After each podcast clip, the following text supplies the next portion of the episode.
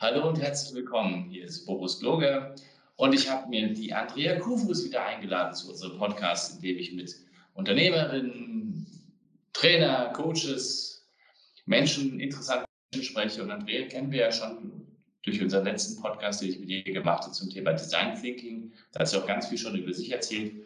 Und heute habe ich mir die Andrea eingeladen, weil ich das Thema, das wir nicht fertig beleuchtet hatten beim letzten Podcast, nochmal beleuchten wollte. Thema Innovation. Und die Andrea ist ja nicht nur mit Hilfe ihres Design Thinkings, aber auch über ihre Geschichte mit dem Inkubator, den sie da mal gebaut hatte, oder nein, Entschuldigung, Think Tank, den du gebaut hattest, eigentlich eine prädestinierte Person, mit der wir über Innovation reden kann. Andrea, was ist eine Innovation? ähm, Innovation, wenn du zwei Dinge neu kombinierst, die es schon gibt, und in die Wertschöpfungskette gibst. Das heißt, wenn du damit Geld verdienst, das ist eine Innovation. Würdest du das echt so, so äh, stark umgrenzen, dass es immer auch darum geht, Geld zu verdienen? Wir haben da, ich war ja bei der Wirtschaftsförderung, das war die Zeit, wo wir, ähm, wo ich diesen Think Tank da geleitet habe. Ähm, da haben wir mit unterschiedlichen Stakeholdern Monate, eigentlich jahrelang darum gerungen, was eigentlich eine Innovation ist. Mhm. Ähm, und äh, die, keiner wusste so richtig, wie er es eigentlich beschreiben soll. Und ich weiß, ich glaube, ich weiß nicht, ob ich das irgendwo gelesen habe oder mir selbst hergeleitet habe. Ähm, letztendlich passiert, meiner Meinung nach ist es tatsächlich so, dass eine Innovation dann eine Wirksamkeit hat, wenn Leute das auch anwenden können, was du da ähm, auf den Markt wirfst. Ja, ich glaube, da bin ich relativ klar mit der Meinung. Wie siehst du das denn, Boris?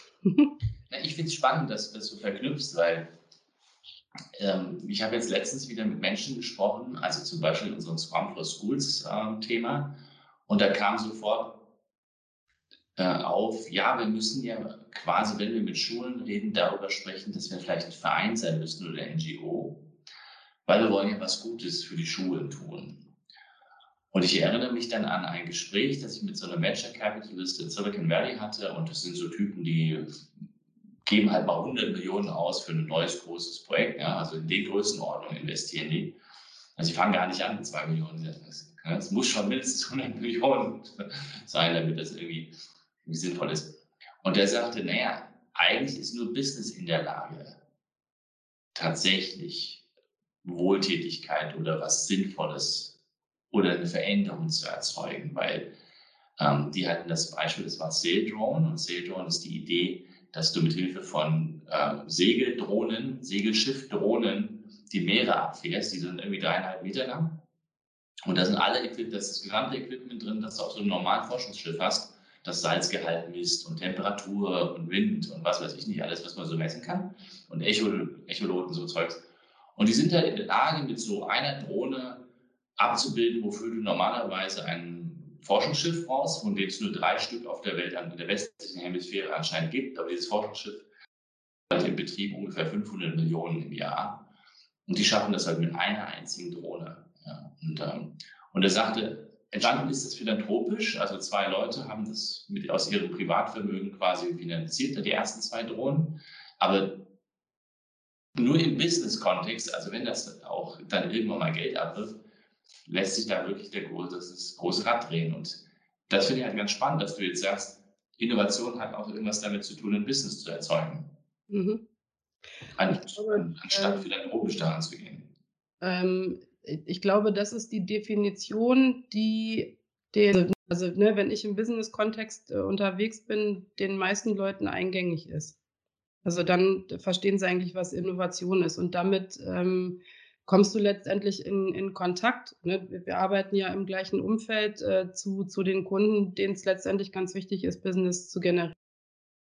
Wenn man, wenn man sich ähm, das Ganze sozusagen im NGO-Kontext anguckt, also ich, ich glaube, Innovationen passieren täglich.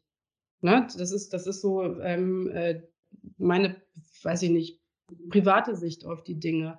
Und auch da gilt aber meiner Meinung nach, dass man zwei Sachen zusammentut, die vielleicht erstmal noch nicht ursächlich was miteinander zu tun gehabt haben, um daraus was Neues zu generieren. Ähm, nichtsdestotrotz, wenn du, wenn du von dieser Drohne erzählst, brauchst du ja Fördergelder, die kommen ja auch irgendwo her. Also Innovation hat immer irgendwie was mit, mit ähm, Ressourcen zu tun. Und wenn du kein Geld hast, ich weiß nicht, ich denke jetzt zum Beispiel ähm, ans IDO, die ja auch in ähm, ähm, Entwicklungsländern unterwegs sind und äh, sich dann überlegen, wie, wie bringen wir eigentlich Licht und Wasser in irgendwelche Hütten, die total abgelegen sind, äh, bei Menschen, die einfach keinen Zugang zu diesen lebensnotwendigen Ressourcen haben und dann anfangen, was weiß ich, aus alten recycelten, also aus, aus Plastikflaschen Häuser zu bauen beispielsweise oder aus Plastikflaschen leuchten, die mit Solarenergie betrieben werden, passiert das ja zu, zu einem Minimal ähm, Input an, an finanziellen Ressourcen, weil letztendlich ist, ne, es ist alles da, die Sonne scheint da, Plastikflaschen fliegen da überall rum.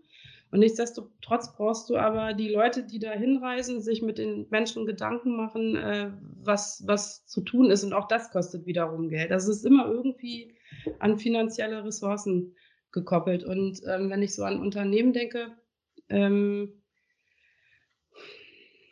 wenn es um Sachen Innovation gibt, also ich glaube, weiß nicht, ob ich das bei dem, bei unserem Design Thinking Podcast schon gesehen habe. Die Zahlen sind jetzt von 2016. Das war die Zeit, wo ich in, in an der Stanford University war.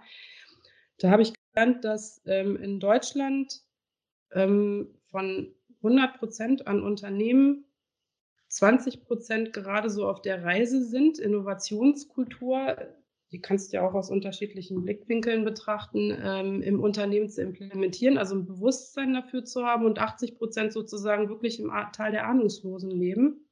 Und von diesen 20 Prozent wiederum 10, beispielsweise wie Bosch, wirklich auf dem Weg ist, nicht nur ähm, forschungs- und entwicklungstechnisch, produktmäßig, sondern auch in Bezug auf die Menschen, die in diesen Buden arbeiten, ähm, so eine Form von Innovationskultur zu leben. Also es ja, ist aber, jetzt, ne? aber jetzt linkst du ja schon wieder, äh, Entschuldigung, ich, ich finde den Sprung zu groß. Jetzt reden wir schon über Innovationskultur. Aber was du ja gerade sagst, ist, ich muss eigentlich Geld bereitstellen. Mhm. Gibt es eigentlich, eigentlich so etwas wie einen Schlüssel, wo man sagt, ich brauche, keine Ahnung, drei Prozent meines Umsatzes muss ich in, in Innovation schmeißen? Oder, oder, oder gibt es irgendwie, oder, oder würdest du sagen, oder die, die Frage ist ja andersherum. Ähm, Glaubst du, dass die deutsche Wirtschaft aus dem Grund in vielen Bereichen nicht mehr innovativ ist, weil sie zu viel Gewinne abschöpfen und nicht mehr reinvestieren in, in innovative Geschichten? Also wieso, was, woran hängt es? Es ist ja die. Ich, ich weiß es nicht. Ähm, also es sind jetzt, also ich war ja acht, fast acht Jahre bei der Wirtschaftsförderung. Was die Leute also viele Unternehmen sind einfach, was ist sich, erfolgreich. Ne? Und ähm, die kommen gar nicht auf die Idee, dass sie sich vielleicht auch mal die Welt ähm, ein Stück weit aus der Zukunftsperspektive angucken. Was ist eigentlich das nächste, was jetzt kommt? Ähm, äh, Sag nochmal deine Frage, ich habe gerade den Faden verloren. Ich, ich, so ich, ich, ich, gebe dazu, ich bin selber ein bisschen, ein bisschen durcheinander, weil, weil ähm, ich finde, dass Je nachdem, von welcher Warte man das Thema Innovation angeht, jetzt haben wir ja schon gelernt, es hat was mit finanziellen Ressourcen zu tun und es, muss ein Business-Kontext offensichtlich dahinter sein. Mhm. Und gleichzeitig reden alle, und deswegen hatte ich versucht, diesen Schwenk nicht sofort zu machen, reden alle gleich immer von Innovationskultur. Mhm. Und für mich ist aber Innovationskultur, da kann man dann über Haltung und Mindset und was weiß ich nicht alles reden und sagen, oh, wir müssen Innovationskultur haben. Aber am Ende des Tages muss ich ja die Ressourcen bereitstellen. Also ich muss Zeit zur Verfügung stellen, wie zum Beispiel Google mit FedEx Days und diese berühmten 10, 20 Prozent. Aber ich muss auch bar Geld in die Hand nehmen. Und wer gerade sagt, Firmen sind möglicherweise zu erfolgreich gewesen, die wollen das nicht mehr oder sowas. Oder, also wie kann das sein, dass eine, dass eine Industriegesellschaft oder, oder, oder Dienstleistungsgesellschaft wie die deutsche äh, nur 20 Prozent der Unternehmen überhaupt mal anfangen, in die Richtung zu marschieren? Das ist ja ein, ist absurd. Ich meine, bei der bis vor Corona besten Wirtschaftslage, die wir jemals hatten. Hm. Also ich glaube tatsächlich, dass es was mit einer Haltung zu tun hat. Also wie soll sich sonst erklären?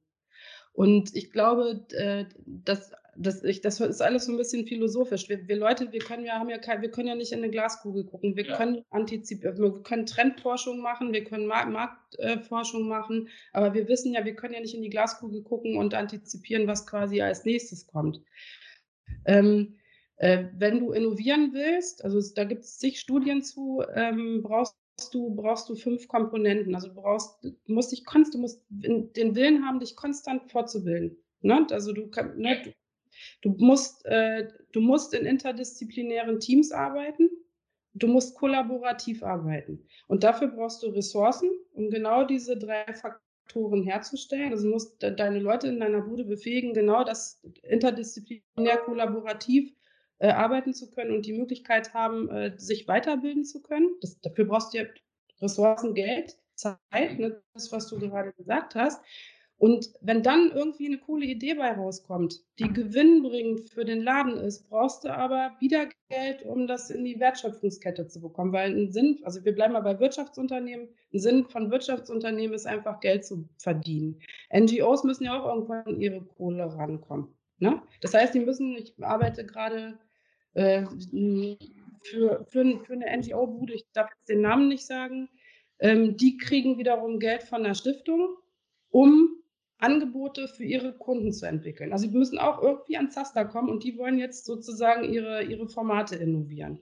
Ja. Und was ich so spannend finde, und jetzt bin ich wieder bei diesem Haltungsthema und vielleicht sind wir jetzt wieder so ein bisschen on track, mhm. ich verfranke da ganz gerne mal, ist, dass ich wahrnehme, also wenn du in, in, in äh, Unternehmen gehst, egal ob Mittelständler oder DAX-dotierte Buden, die arbeiten in Abteilungen. So, und jetzt sollst du interdisziplinären Teams und kollaborativ arbeiten. Ich weißt du, wenn ich in meinem stillen Marketingkämmerlein sitze und mit meinen Marketingkollegen äh, rede, dann rede ich mit den gleichen Leuten über die gleichen Dinge und es passiert in der Regel nichts Neues. Wenn ich mich aber mit als Marketingperson äh, mit, mit meinen Leuten aus dem Bereich Forschung und Entwicklung zusammensetze, passiert was ganz anderes, nämlich ähm, der versteht mich nicht, muss mich erstmal erklären. Also das heißt, wir müssen Konsens über ein lösendes Problem finden. Ja. Und, ähm, äh, wir lernen uns beide besser kennen und ähm, können dann im Sinne unseres Unternehmens gemeinschaftlich neue Ideen für mögliche Innovationen entwickeln. Und das, was ich erlebe in vielen Companies, also die, die, die noch so ein bisschen, Entschuldigung, Companies, wenn ich das nicht wertfrei sage, im Teil der Ahnungslosen unterwegs sind, äh, da erlebe ich ganz oft, dass eigentlich äh, die so ihr Wissen bei, bei sich horten in, in den äh, einzelnen Abteilungen. Und Marketing und Vertrieb, das geht ja schon mal gar nicht. Und ähm, die Forscher und Entwickler, die Ingenieure, die verstehen uns nicht. Die Ingenieure halten aber von der Marketingabteilung nichts. Und das durchzieht in der Regel das ganze Unterne Unternehmen. Und das finde ich so frappierend. Und da bist du wieder bei diesem Thema Innovationskultur. Du kannst noch so viel Kohle irgendwo reinstecken. Wenn die Leute den Raum nicht haben und das vielleicht auch noch nie erfahren haben, was für eine Wirkkraft diese Zusammenarbeit hat mit, mit Menschen aus unterschiedlichen Kontexten, ähm, dann wird es einfach schwierig. Also auch jetzt, weiß ich nicht, betrachte mal die Corona-Krise. Ähm, ich finde das ja alles ganz fürchterlich, was gerade passiert, aber es gibt Bewegungen auf diesem Erdball, der global umspannt ist, wo unterschiedliche Forschungsinstitute an einem Impfstoff arbeiten. Dann hast du die Pharmaindustrie, die anfängt, sich darum zu kloppen, wer diesen Impfstoff als erstes raushaut. Das heißt, man geht das Risiko ein, vielleicht Sachen ähm, zu benutzen, die den Leuten Schaden zufügen, als Nutzen bringen, nur damit man als Erster am Markt ist. Wir machen das, ist die Wirtschaft.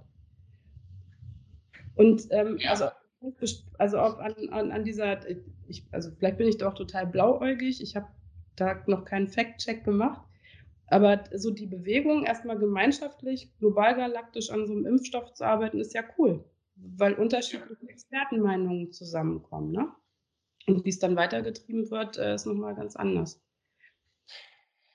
Ich meine, das macht, äh, führt zu ganz vielen Fragen. Also, weil, weil also die, die, die Beobachtung, die ich ja auch mache, am Anfang gibt es immer eine Handvoll Enthusiasten, die produzieren irgendwas oder kriegen irgendwas miteinander hin und dann geht es relativ schnell darum in die Vermarktung oder es geht relativ schnell darum, wer macht jetzt damit dann tatsächlich das große Geld. Ja, es gibt eine Reihe von Leuten, die wollen irgendwas und wenn sie Glück haben, eine oder zwei oder drei schaffen es dann damit dann auch entsprechend viel Geld zu verdienen. Ist ja eigentlich bei allen Produkten so, ob das Fahrräder sind oder E-Bikes oder, oder, äh, oder diese, diese, diese, diese Bretter, auf denen sie da rumrollen. Es gibt ganz viele Leute, die das, die das probiert haben und dann der eine oder andere fängt dann an, da Geld zu verdienen. Gibt es denn eine, eine Erfolgsformel? Also wenn ich jetzt in einem Unternehmen Innovation erzeugen will, sagst du Haltung, Aber nur wenn ich jetzt zum Beispiel bei mir hingehen würde, wir sagen ja, jeden Freitag setzen wir uns jetzt interdisziplinär zusammen. So. Können wir ja machen. Kommt da schon was bei raus? Reicht das schon? Naja, Oder weiß ich noch mehr. Ich will jetzt nicht das Thema Design Thinking wieder penetrieren. Nee, nee, nee. ähm, letztendlich brauchst du einen Rahmen und ähm, was du auch brauchst, ist du musst es wirklich wollen. Also, ne, viele machen es, wir machen ja, wir haben jetzt eine, eine, weiß ich nicht, Chief Digital Officer. Das, das ist ja auch immer irgendwie connected mit irgendwie so einer Innovationsrolle. Mhm. Ähm, das ist schön, so eine Person zu haben. Ähm, aber wenn die nicht darf, um solche Sachen voranzutreiben, dann ist es problematisch. Weil ich glaube, es werden, also Erfolgsformen, gibt es eine Erfolg Erfolgsformel, das, das äh, gut Ding will Weil haben. Das, sowas fällt nicht vom Himmel. Also alle Innovationen, die ähm, im, im Laufe der Geschichte so erzeugt sind, Beispiel Bienenkorb, ne? Dieser, also die, die, dieses, dieses, dieses, der Bienenkorb ist unabhängig voneinander an unterschiedlichen Stellen auf diesem Planeten erfunden worden. Also irgendwie lag da so eine Stimmung in der Luft. Ich weiß es nicht. Das hört sich ein bisschen esoterisch an. Aber diese Leute, ich weiß nicht, wann, seit wann es den Bienenkorb gibt, weiß ich nicht, kann ich nur mutmaßen, seit dem Mittelalter oder so, sage ich, vielleicht ein bisschen später. Ähm, die, die hatten noch keine Smartphones, die konnten sich noch nicht über Videochat treffen. Wie, wie kann es eigentlich sein, dass irgendwo so eine Schwingung entsteht, die, ähm, die sich letztendlich ähm, weiterentwickelt? Und irgendwann, wenn, wenn die Forschung soweit ist, entdeckt man, aha, ähm, Horst Meyer hat in Südtirol den ersten Bienenkorb entwickelt. Das war irgendwie um die Zeit, wo ähm, äh, Chiang Kai-shek irgendwie in, in der Mongolei seinen Bienenkorb ähm, entwickelt hat. Und das, das finde ich so spannend. Also es muss die Zeit muss reif sein. Das ist ein Erfolgsfaktor. Ähm, du brauchst, ein Erfolgsfaktor ist auch, ich weiß nicht, ähm, ob du dich an dieses Buch erinnerst ähm, von, wie hieß es denn? Das kam im Grunde raus, nachdem die Dotcom-Blase geplatzt ist und all das Geld, was der Bund und äh, die EU hatten ähm, aus Internet-Companies, weil die Technologie noch nicht funktionierte, in, ähm, in dieses Thema äh, Creative Cities äh, gecheckt, äh, gesteckt hat. Also auf einmal war Kreativwirtschaft ganz weit vorne und die mussten ähm, die Probleme lösen. Jetzt habe ich schon wieder einen Faden verloren, verdammte Axt. Ähm, hilf mir noch mal kurz, Boris. Wie, wie, müssen wir ein Projekt, wie müssen wir das Programm aufsetzen? Was müssen wir tun in der Firma? Das ist, das ist die Rahmenfrage eigentlich. Ne? Was muss man da tun in der Firma, um dafür zu sorgen, dass es wirklich klappt? Erfolgsfaktoren, genau. Und, jetzt, äh, genau. und ähm, dieser Mensch, dessen Name mir gerade nicht einfällt, ähm, der hat halt gesagt, du brauchst ein, du brauchst ein Umfeld, in dem äh, man kreativ sein kann. Das passiert, wenn du es global galaktisch betrachtest, eher in einer Stadt, wo es diverser ist, wo unterschiedliche Kräfte zusammenwirken, als auf einem Dorf. Ja. So. Das heißt, du brauchst ein kreatives Umfeld und es muss kein Bällebad sein wie bei Google zum Beispiel, sondern du musst, ein, du musst einen Raum haben. Äh, die meisten Gespräche, wo Dinge passieren, finden in Fluren oder an Kaffeemaschinen statt. Da werden Ideen entwickelt. Also es sind manchmal, manchmal sind es, also ich würde jetzt Rückbezug zu Design Thinking, das sind so kleine Design-Hacks. Schaff einen Ort, wo Leute äh, auch mit Abstand irgendwie im Moment zusammenkommen können und sich einmal austauschen können. Und das sind nicht nur die Orte und du brauchst natürlich dann auch ähm, Vorgesetzte, gibt es ja in vielen Unternehmen noch, die nicht die Augen verdrehen, wenn sie wieder einen Pulk von Menschen irgendwo zusammenstehen und sabbeln hören. Weil das, ist, das sind die Orte, das sind sozusagen die, ähm, das sind die Systeme, wo, wo Veränderungen stattfinden. Aber du musst es zulassen. Das sind, das sind so Mini-Dinger. Oder ähm, ein Erfolgsfaktor ist auch, bringe in den Besprechungsräumen, die auch irgendwie noch klassisch tradiert, irgendwie mit so einer unverrückbaren Tischwand ähm, ausgestattet sind, äh, stell da, leg da Post-its und Stifte hin und fordere die Leute immer wieder auf, steht auf und visualisiert, was ihr da gerade tut und zeigt das, was ihr habt. Und ne, du kannst da ganz groß, jetzt fange ich schon wieder an, so zu zappeln, so global drauf gucken. Ähm, oder du kannst es im Kleinen angucken. Und ähm, diese Mini-Hacks, die, die helfen den Leuten meistens schon, so eine Idee davon zu bekommen, wie, wie komme ich anders in Kontakt als in Abteilungsrunden. Das ist ja die Hölle, wo in der Regel nur einer quasselt, der immer das Gleiche erzählt. Oder ähm, tu dich mit den Kollegen aus den anderen Abteilungen zusammen und hör doch mal, was da eigentlich geht. Und ich weiß nicht, ob, ähm, ob ich die Geschichte beim Design Thinking schon erzählt hat. Einer unserer Kunden ähm, sollte, ist eine große Krankenkasse gewesen, die sollten ein neues Zusatzprodukt mit einer Zusatzversicherung entwickeln. Und ähm, die hampelten, also es ist eine digitale Lösung, die hampelten da seit zwei Jahren dran rum und äh, das war im Juni und im Dezember sollte eigentlich der erste Release ähm, Klasse. Dings da sein. Die Klassiker, ne? Die Zeit läuft ab, aber es wird nichts fertig. Genau, und dann habe ich gesagt, Mensch, ihr habt euch doch bestimmt schon ein paar Mal mit den Leuten getroffen. Woran liegt es denn? Und dann sagte die, die Krankenkassenverantwortliche, wie mit der Zusatzversicherung getroffen, ähm, dann klauen die doch unsere Ideen. Und dann dachte ich so, äh, Moment mal, aber ihr sollt es doch gemeinschaftlich entwickeln. Und die haben das, die haben das überhaupt nicht verstanden, was die da eigentlich machen. Und ich habe die dann dazu gekriegt, sich wirklich mal zu treffen mit diesen Leuten. Das erste Treffen war sehr verhalten, weil die Zusatzversicherer halt auch dachten, Jetzt klaut man sich gegenseitig die Ideen. Also eigentlich wollte jeder als erstes draußen sein. Und das, das Tolle war, wir hatten dann drei Workshops, äh, sechs Stunden oder so, und äh, im Dezember gab es dann den Release der Software. Und das war ein Ding, das hat zwei Jahre gedauert. Und das Tolle war, das ist auch ein Erfolgsfaktor, dass die Zusatzversicherer angefangen haben, darüber zu sprechen und die, diese Abteilung aus, aus der Krankenkasse darüber angefangen hat zu sprechen. Und auf einmal fingen die an, alle mal von einem Büro ins andere zu marschieren und sich die Leute für die Projekte von Anfang an ran zu regeln und gemeinschaftlich ähm, Dinge zu tun. Und das Ende vom Lied war dann sogar, dass, da gab es dann noch irgendwie so ein Jubiläum, dass die beiden ähm, Obervorstandsvorsitzenden zusammen ein Video gedreht haben und über diesen Erfolg gesprochen haben. Wo ich dann auch so dachte, wow, geht doch. Aber du musst erstmal also Erfolgsfaktor Bewusstsein dafür schaffen, was du eigentlich für eine, für, für eine Wirkkraft erzeugst, wenn du es einfach mal ausprobierst. Das finde ich so, so faszinierend. Und dann sagtest du, ne, da reicht es, sich einmal in der Woche zusammenzusetzen und interdisziplinär zu arbeiten. Noch vielleicht eine Anekdote aus meiner Vergangenheit. Ähm, in diesem Think Tank haben wir mit ähm, Hochschulabsolventen gearbeitet, die aus aller Welt kamen. Und ähm, da ging es halt darum, herauszufinden, wie die, Bürger, äh, wie, wie die Besucher der Stadt Bremen den Bürgerpark rezipieren. Das ist ja so ein privatwirtschaftlich geförderter Verein.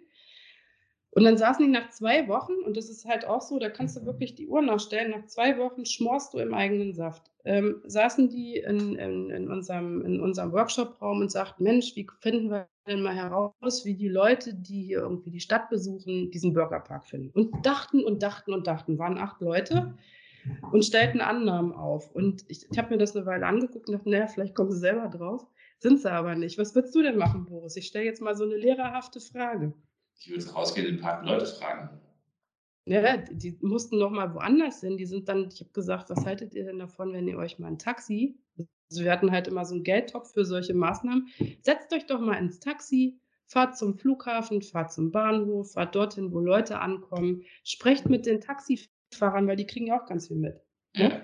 Und äh, holt euch Informationen ein von den Leuten, über die ihr gerade die Annahmen tätigt. Und dann saßen die da vor mir und guckten mich an äh, und dachten so, verdammte Axt, wieso sind wir da nicht selber drauf gekommen? Das ist halt so spannend. Das heißt, Erfolgsfaktor ist, geh so oft wie möglich aus deinem Kontext raus. Vielleicht auch mal an Orte, ähm, die überhaupt gar nichts mit deinem, mit deinem Job zu tun haben. Also wenn ich mich, ähm, wenn ich Inspiration brauche, gehe ich entweder laufen oder ins Museum.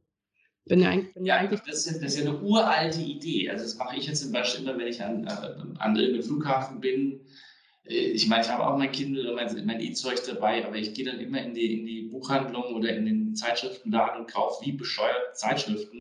Irgendwie, keine Ahnung. Und zwar immer die, von denen ich eigentlich nichts wissen will. So, um, um was mir völlig egal ist, was da Also ich meine, ich finde da mal heraus, was irgendwelche Angler oder sowas denken, ja. Oder jetzt habe ich ein Herzoglas in der Hand gehabt. Also ähm,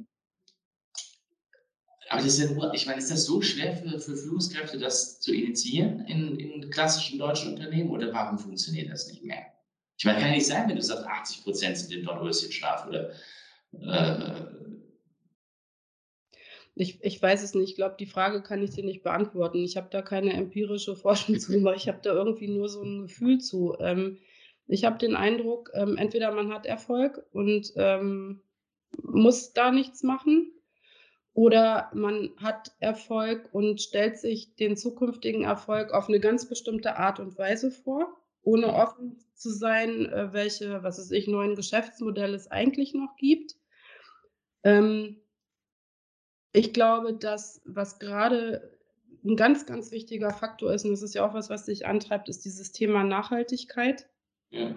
Ähm, ich glaube, vielen Unternehmen ist bewusst, dass sie da irgendwie ran müssen, aber nicht so genau wie und was es denen eigentlich nützt. Also ich glaube zum Beispiel, ähm, also ich fände es cool, wenn wir in so einer Star Trek-Welt leben könnten, wo jeder halt, ähm, also wo es einfach kein Geld mehr gibt, sondern jeder so das machen kann, was, was, was äh, was, wo er eine Wirksamkeit verführt. Ähm, aber darum, das funktioniert ja in unserer Welt noch nicht. Ähm, ich glaube, dass du mit Nachhaltigkeit als Unternehmer viel Kohle machen kannst. Und wenn du das tust, musst du zwangsläufig in Netzwerke gehen von NGOs, die ähm, Drohnen entwickeln, um zu schauen, wie die Landschaft, ob die Landwirtschaft irgendwie heile ist oder nicht. Weißt du, also du musst zwangsläufig musst du da Kooperationen eingehen, daran hapert es schon. Es gibt ja Zusammenschlüsse von großen Buden, die sich zum Beispiel um diese E-Mobility kümmern. Das ist, das ist ein gutes Ding. Also Autofirmen und Bosch hängt da, glaube ich, auch mit drin. Ähm, du musst einfach kollaborativer arbeiten, du musst dein Wissen teilen. Wenn, wenn du in Zukunft als Unternehmen bestehen willst, da bin ich überzeugt von. Und ich glaube, dieses Wissen teilen, ähm, das mögen wir Deutschen nicht so gerne, weil wir immer Angst haben, dass uns einer was klaut. Ich glaube, das ist auch noch so ein wichtiger Faktor. Also es ist vielleicht alles so ein bisschen visionär. Ich glaube, ein paar, schon wie gesagt, Prozent vor 2016, die Zeit, die fliegt nur so. Ich weiß nicht, ob, ob sich da was verändert hat. Ähm, ja, aber ich, glaube, es braucht wirklich so ein Umdenken. Ich mache gerade, das ist so super spannend, ähm, am MIT so eine, so, eine, so, ein drei so eine dreimonatige Fortbildung, das nennt sich Leading from Emerging Futures.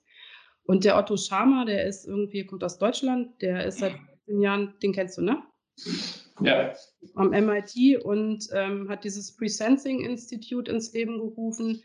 Und die machen seit 2015 machen die halt diesen, diese, diese, diese Schulung äh, zu diesem Thema. Und ähm, der sagt halt ganz klassisch, wir müssen weg von diesem Ego-System, also dieses Gekreidel um uns selbst hin, äh, äh, zu einem Ecosystem.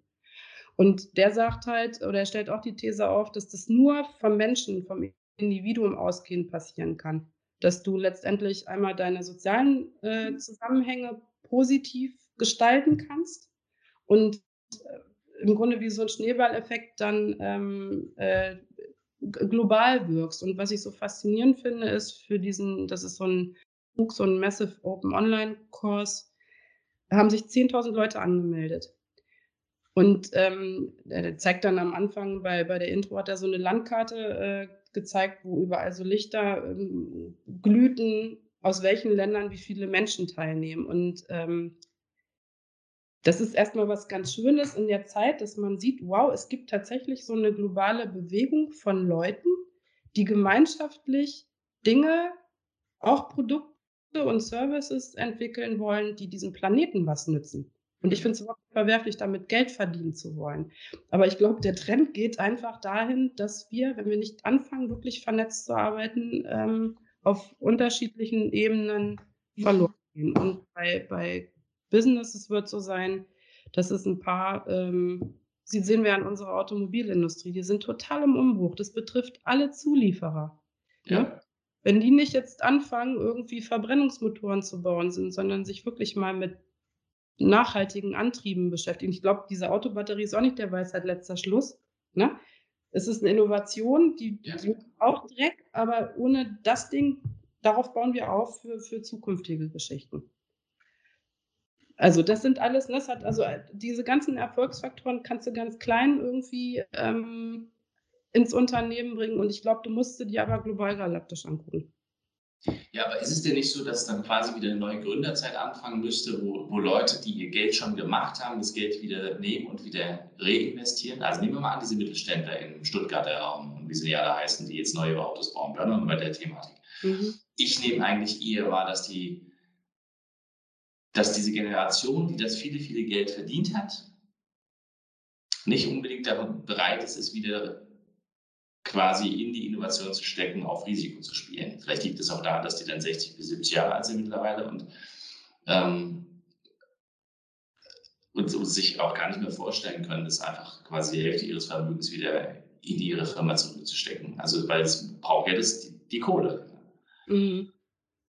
Und, äh, und zwar sich vielleicht wieder auf den Staat verlässt, der gerade Geld druckt ohne Ende und irgendwie ähm, also ich weiß nicht, ähm, bin, bin, da, bin da ein bisschen ähm, äh, nicht so wahnsinnig zuversichtlich, weil wenn ich mir anschaue, wie die ganzen, jetzt zum Beispiel im Schulbereich kriegen wir es gerade mit, da gibt es ja, da gibt's ja Probleme, die, an die, die glaubt man ja nicht. Also das, eine Schule braucht ein Wi-Fi und die Stadtverwaltung ist nicht in der Lage, das, das auf die Reihe zu kriegen, dass die Schule das Wi-Fi braucht. Also es gibt ja anscheinend nur ähm, Prozesse und Probleme und in, als selbstgemachte äh, Hinderung, also innovativ zu sein. Sprichst du von Wien jetzt oder? Ähm, auch Deutschland. Ja. Deutschland aber in Österreich ist es auch so wie in Deutschland? So ähnlich. Ist nicht, hm. nicht viel anders. Würde ich jetzt behaupten. Ähm, okay, aber was ich jetzt gelernt habe, ist, äh, oder was, was du jetzt erzählt hast, ist ja zu sagen, okay, ich brauche ich brauch Kollaboration, ich brauche mögliche Diversifizierung, ich brauche ein bisschen Ressource, ich brauche die Zeit. Ähm, was war es noch? Fünf Sachen hast du gesagt. Ja, du brauchst Professionalisierung, also den Willen und die Möglichkeit, ja. weiterzubilden konstant, sonst äh, wird es nichts und du brauchst Ressourcen dafür, Ressourcen, um dann irgendwas, was da Cooles bei rauskommt, in die Wertschöpfungskette zu bekommen. Um Dinge, um die Welt besser zu machen. Und, und, und würdest du sagen, also ich habe zum Beispiel mal mit einem Unternehmen gesprochen, die haben, die sind hier in, in Österreich ähm, und die haben sich drei Jahre lang überlegt, wie ihr Innovationsprozess funktioniert. Also hat sich dann einer überlegt, drei Jahre lang sind die ins Kämmerchen gesetzt und hat drei Jahre lang über Nacht, darüber nachgedacht, wie man das jetzt äh, strukturiert und kam dann mit so einem Stage-Gates-Prozess raus. Wie müsste denn so ein Prozess aussehen? Also wie, wie, wie müsste man das anfangen? Jetzt mal nicht nur Design Thinking, aber auf so einer Metaebene als Unternehmen. Wie müsste ich das anfangen? Oder was brauche ich? Oder brauche ich wie, wie sollst die Bereitschaft. auf Metaebene anfangen?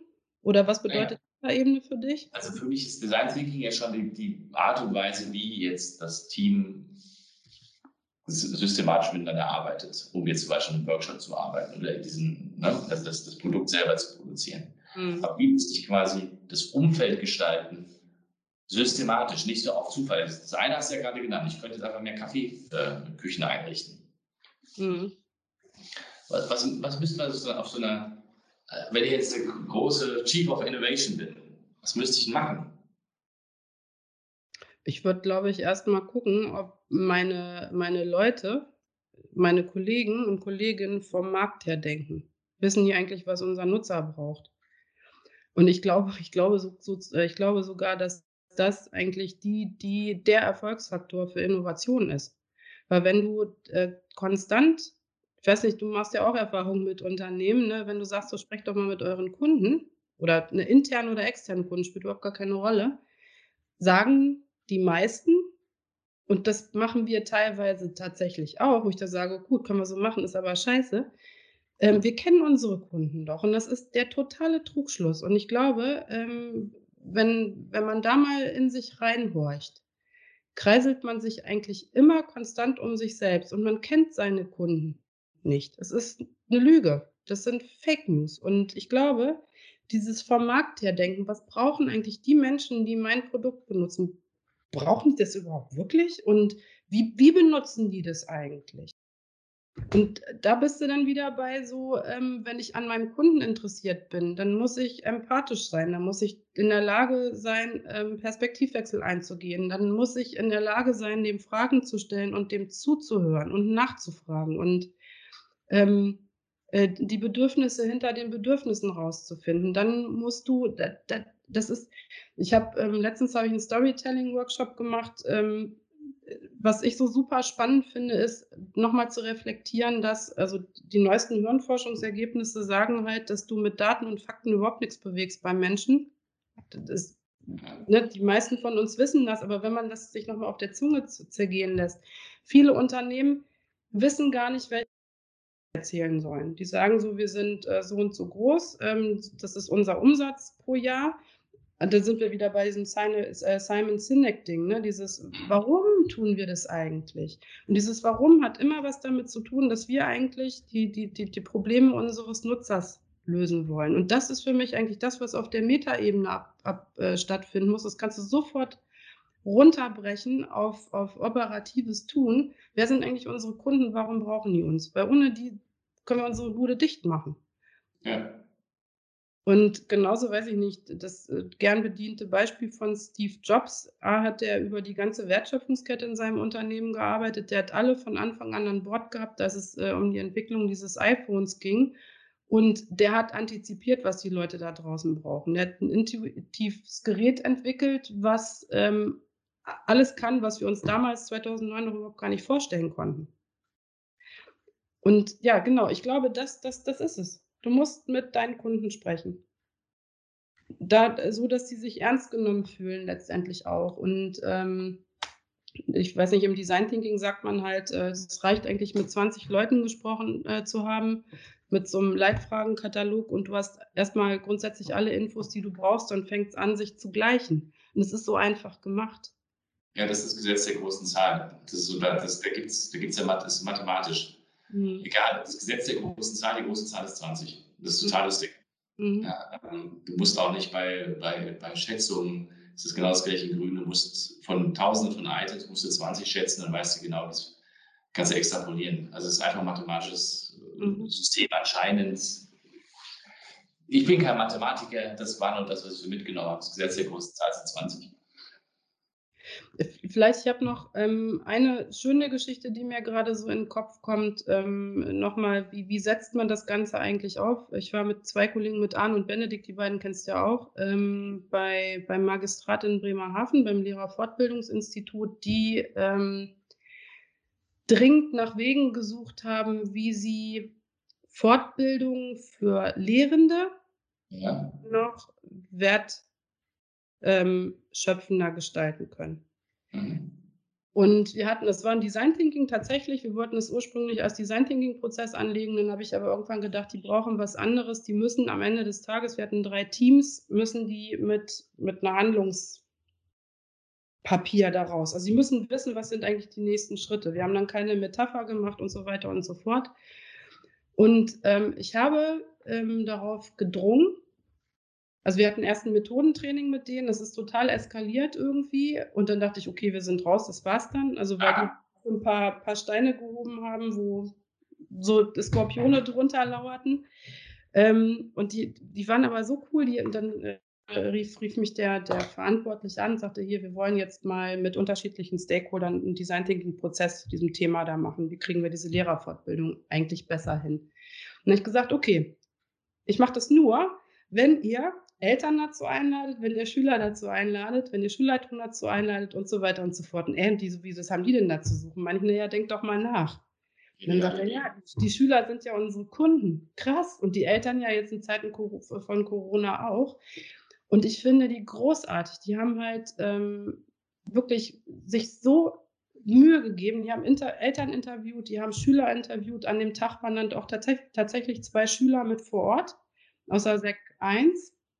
Ähm, es waren Grumpies mit vor Ort, also Leute, die ähm, so als Querschläger irgendwie betrachtet worden sind. Ich habe gesagt, ladet die ein, weil die bringen ganz viel mit, was ihr braucht. Ja. Ähm, Schulamtsleitung war da und ähm, die Veranstalter bibberten. Erstmal, weil die Herangehensweise total ungewohnt war für die. Ja, wieso sollen wir uns denn jetzt mit diesen ganzen unterschiedlichen Menschen an einen Tisch sitzen? Und das Feedback, wir waren zwei Tage bei denen, das war so toll. Ich werde ja dann immer so gerührt und mir laufen dann purzeln dann auch die Tränen, wenn ich merke, das resoniert bei den Menschen. Und äh, die, die, die, die waren alle durch die Bank weg total begeistert und die Leiterin vom, vom äh, Fortbildungsinstitut, die sagte, ich bin 100% überzeugt von dem, was hier rausgekommen ist und ich bin so dankbar, dass alle da waren. Und ich glaube, die sind positiv traumatisiert ähm, aus diesem Workshop rausgegangen. Und ich glaube, dass sich an diesen Schulen was ändern wird. Und wir fragen mal Erwartungshaltung ab und da gab es dann halt auch so, hm, kriegen wir denn dieses ganze Technische hin? Gleiche Probleme, kein WLAN, ne, aber iPads. Ja, klar.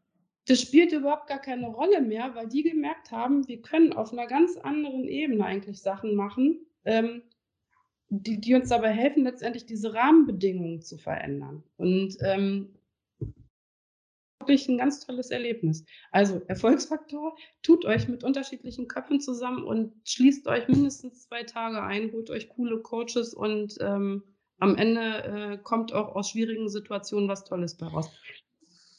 Entschuldigung, wollte ich nicht unterbrechen? nee, es ist auch gut, wenn du mich unterbrichst.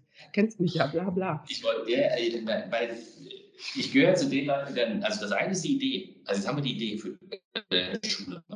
Wie geht es denn jetzt weiter? Wie kriege ich denn das jetzt in die, in die Organisation rein, dass wir es tatsächlich machen? Weil Ideen haben ist ja für den einen oder anderen vielleicht einfach, ähm, aber das Umsetzen später, mhm. ist das nicht meistens schwieriger? Also ist nicht ähm, bei uns damals ähm, im Change oder eigentlich im Strategiekurs haben sie uns erklärt, Strategie ist von der Salami die erste Scheibe. Also die Idee ist quasi von der Salami die erste Scheibe hinten raus den Change-Prozess zu begleiten, ist viel komplizierter. Mhm. Und das ist die eigentliche Challenge.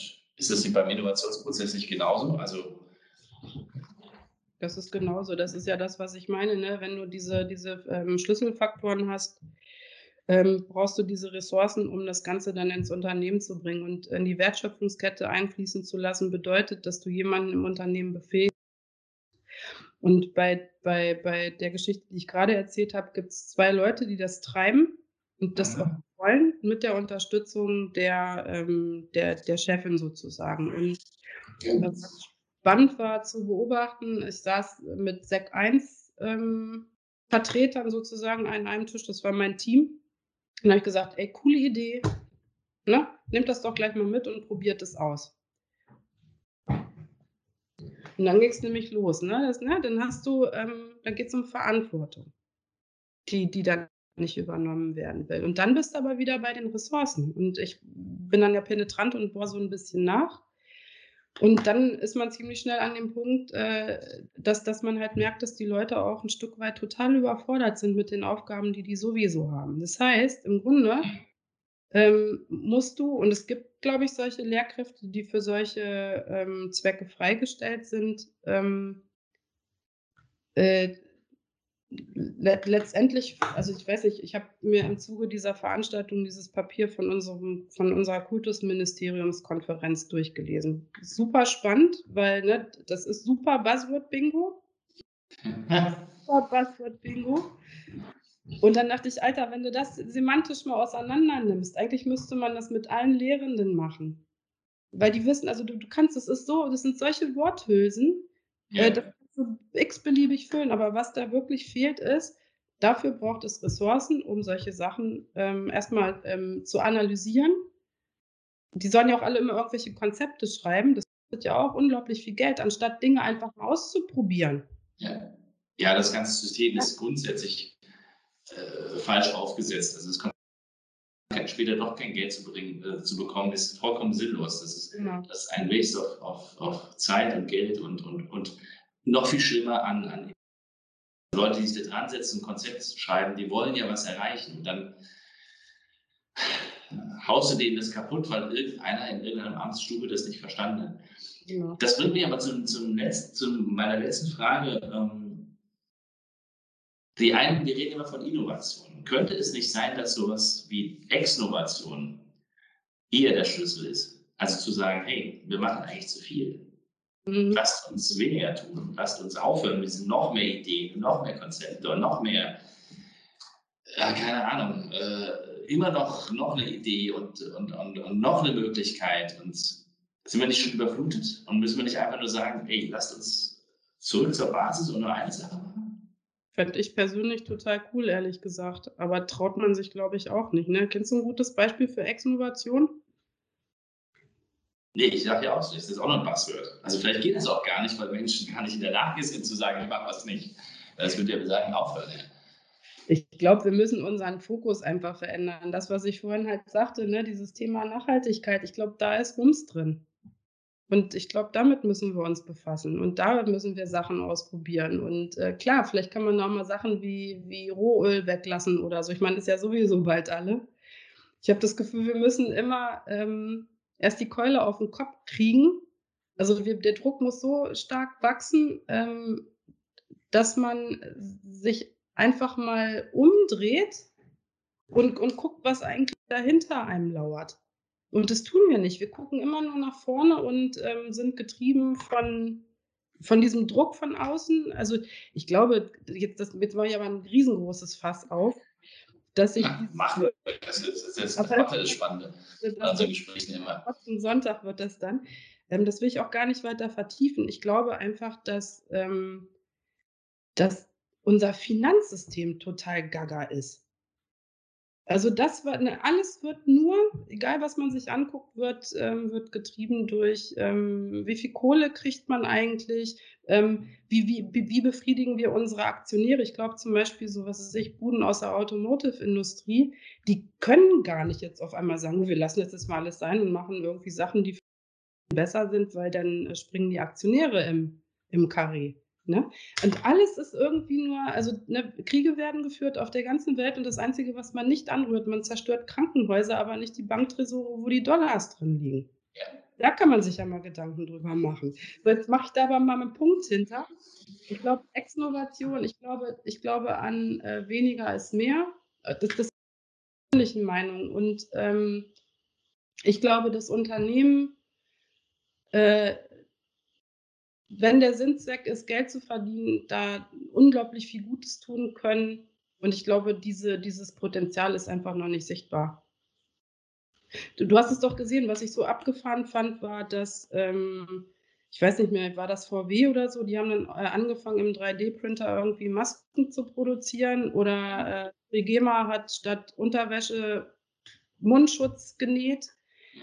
Wow, es ist ja da, dieses Potenzial uns Menschen irgendwie was nutzt. Und davon brauchen wir, glaube ich, mehr. Ja, du musst halt, also ich behaupte immer, dass Kreativität ein Überlebensmechanismus ist. Mehr nicht. Genau, ja. Menschen sind deswegen kreativ, weil es ein Überlebensmechanismus ist. Ja, ganz genau.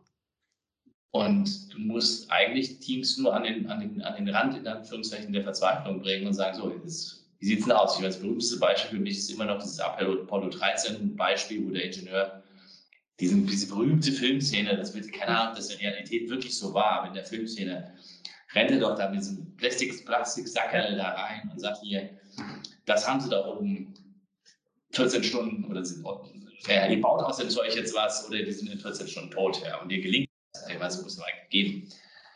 Und ich glaube schon, dass das ein Aspekt ist, oder? Ja, genau. Und vielleicht ist der Druck noch nicht so groß und vielleicht ist das jetzt genau die, die, also ich glaube, ich finde, Corona ist echt der letzte Scheißdreck. Ähm, aber ich glaube, wenn man also sich genau an der Stelle mal jetzt umdreht und guckt, was das eigentlich, ähm, was uns das bietet, um positiv wirksam sein zu können, glaube ich, ähm, ist die Welt, wenn alle möglichst an einem Strang ziehen, irgendwie vielleicht ein bisschen besser als vorher, hopefully. Ich weiß es nicht.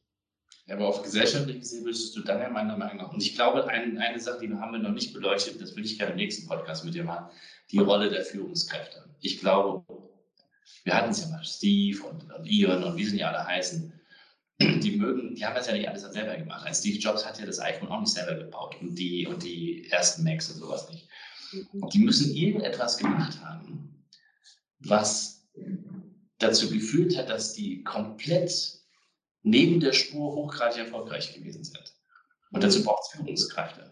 Und wenn wir sagen, wir müssen Corona äh, oder sagen wir mal aus Corona was machen, also aus die Krise nutzen, ja, also schon anerkennen, dass es halt eine Krise ist und dass Menschen sterben. Das, so, so, da gibt es schon diese soziale Romantik, ja, schön, dass wir Corona haben, es fliegen weniger Flieger, was für ein Quatsch. Ja. Aber, aber, aber, aber schon klar zu machen, das ist eine Chance im Sinne von, sich hinzustellen und zu sagen, wir müssen neue Probleme lösen und ähm, brauchen halt deswegen neue Ideen mhm.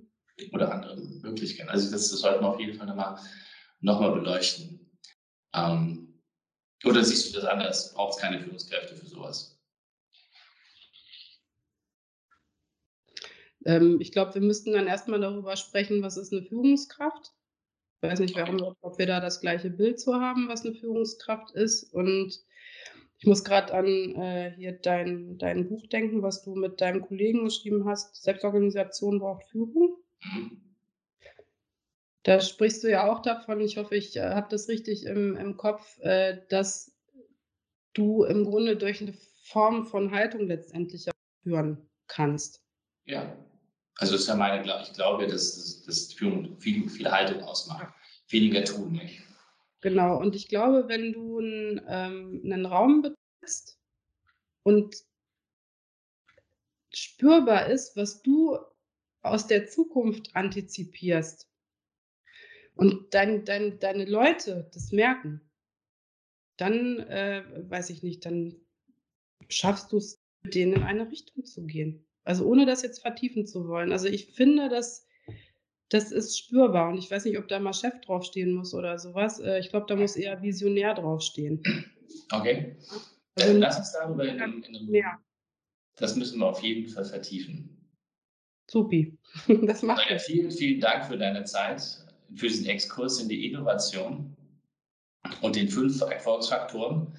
Mhm. Meine lieben Hörer, ihr könnt ja dann quasi mal jetzt einen Test nehmen, ob ihr noch diese fünf Punkte alle ähm, ähm, runterschreiben können. Wenn nicht, müsst ihr den ganzen Podcast nochmal hören. Andrea, vielen, vielen Dank für deine Zeit. Ich danke dir auch, Boris, und ich freue mich schon aufs nächste Mal. Ich mich Hab auch. einen schönen Tag. Und liebe Grüße an die Kleen. Ich werde es dir ausrichten. Alles klar. Bis bald. Bis bald. Ciao.